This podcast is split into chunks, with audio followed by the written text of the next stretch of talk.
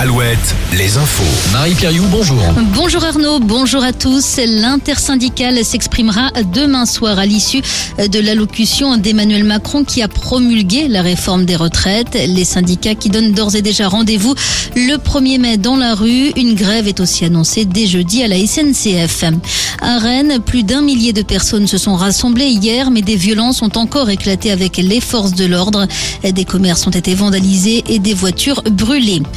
L'hospitalisation de Jean-Marie Le Pen, le fondateur du Front National âgé de 94 ans, a été admis à l'hôpital après un malaise cardiaque. Son état est jugé sérieux. Pas d'accouchement aujourd'hui à l'hôpital de Mayenne qui manque d'anesthésistes. C'est le cas aussi en Charente-Maritime au centre hospitalier de Rochefort qui n'assure pas les accouchements aujourd'hui encore. Reprise de l'activité normale à partir de demain.